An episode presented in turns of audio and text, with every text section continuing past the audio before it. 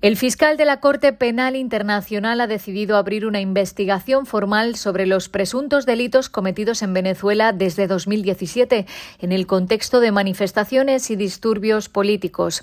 Así arrancamos la ONU en minutos. Soy Beatriz Barral. El fiscal Karim Khan anunció la apertura de la investigación desde Caracas, donde firmó una carta de entendimiento con el Gobierno para colaborar activamente a pesar de las diferencias de opinión sobre este tema.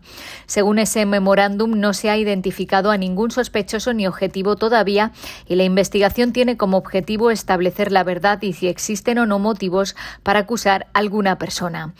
Así respondía el presidente de Venezuela, Nicolás Maduro. Respetamos su decisión como Estado aunque le hemos manifestado que no la compartimos.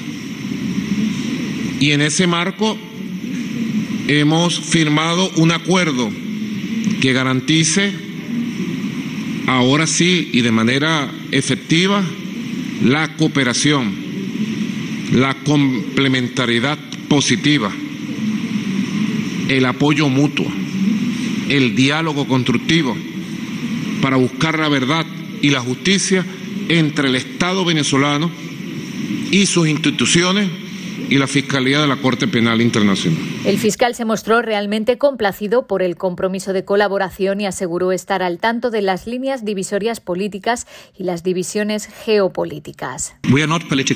Nosotros no somos políticos. Nos guían los principios de legalidad y el Estado de Derecho. y les pediré a todos ahora en este momento a medida que avanzamos a esta nueva fase que den a mi despacho, a mi oficina the space to do its work el espacio necesario para llevar a cabo su trabajo. La apertura de la investigación formal concluye el examen preliminar que se abrió en 2018 para analizar las denuncias de que las fuerzas de seguridad del Estado hicieron un uso frecuente de la fuerza excesiva para dispersar y reprimir las manifestaciones y arrestaron y detuvieron a miles de miembros reales o supuestos de la oposición, varios de los cuales habrían sido sometidos a graves abusos y malos tratos durante su detención, según señala la documentación de la Corte. En 2020, la Fiscalía concluyó que existe una base razonable para creer que se han cometido crímenes de lesa humanidad desde al menos abril de 2017 y ahora se ha anunciado la investigación formal. En Nicaragua, a tres días para las elecciones del 7 de noviembre, la Comisión Interamericana de Derechos Humanos y la Oficina Regional de ONU Derechos Humanos condenan la falta de garantías en el proceso electoral y reiteran su llamado al Gobierno para que restablezca las condiciones que conduzcan a unas elecciones libres y justas.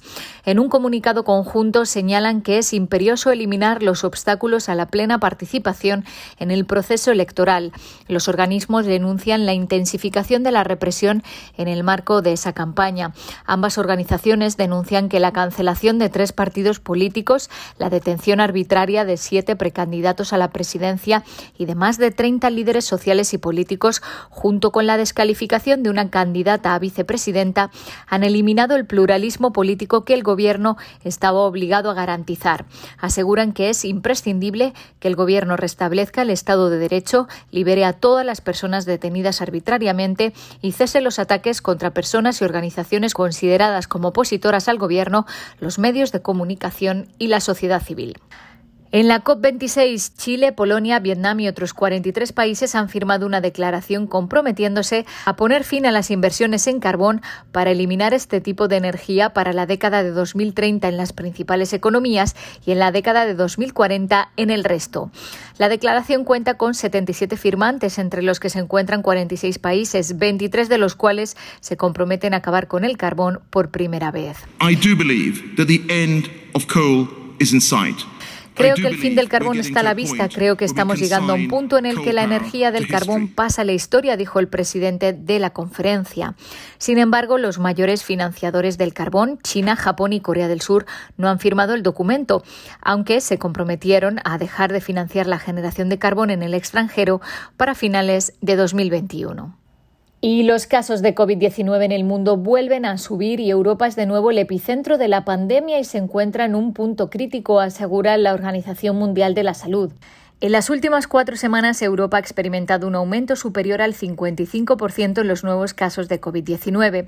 La organización destacó como más preocupante el rápido incremento de contagios en las personas mayores y que el 75% de las muertes son de gente de más de 65 años. Además, el porcentaje de ingresos hospitalarios se ha duplicado en la última semana. A pesar de que el número de casos de COVID-19 es casi récord, las muertes se sitúan aproximadamente en la mitad de los niveles máximos de hace un año. Esto refleja los efectos de la vacunación. En Europa y Asia Central se han administrado mil millones de dosis, pero la cobertura es muy dispar. Por término medio, el 47% de la población tiene la pauta completa, pero mientras que ocho países han superado ya el 70% de cobertura, en dos la tasa sigue siendo inferior al 10%. En los lugares en los que la aceptación de la vacuna es baja, en muchos países del Báltico, Europa Central y Oriental y los Balcanes, las tasas de ingreso hospitalario son elevadas. En todo el mundo, la semana pasada, 56 países de todas las regiones reportaron un aumento en el número de muertes superior al 10%, informó el director general de la OMS en la rueda de prensa semanal. El doctor Tedros dijo que es algo que no debería estar pasando porque tenemos las herramientas para evitarlo. No, deberían ir más vacunas del COVID-19 a los países que ya han vacunado a más del 40% de su población hasta que COVAX tenga las vacunas que necesita para ayudar a otros países a conseguirlo también, sostuvo Tedros. Hasta aquí las noticias más destacadas de las Naciones Unidas.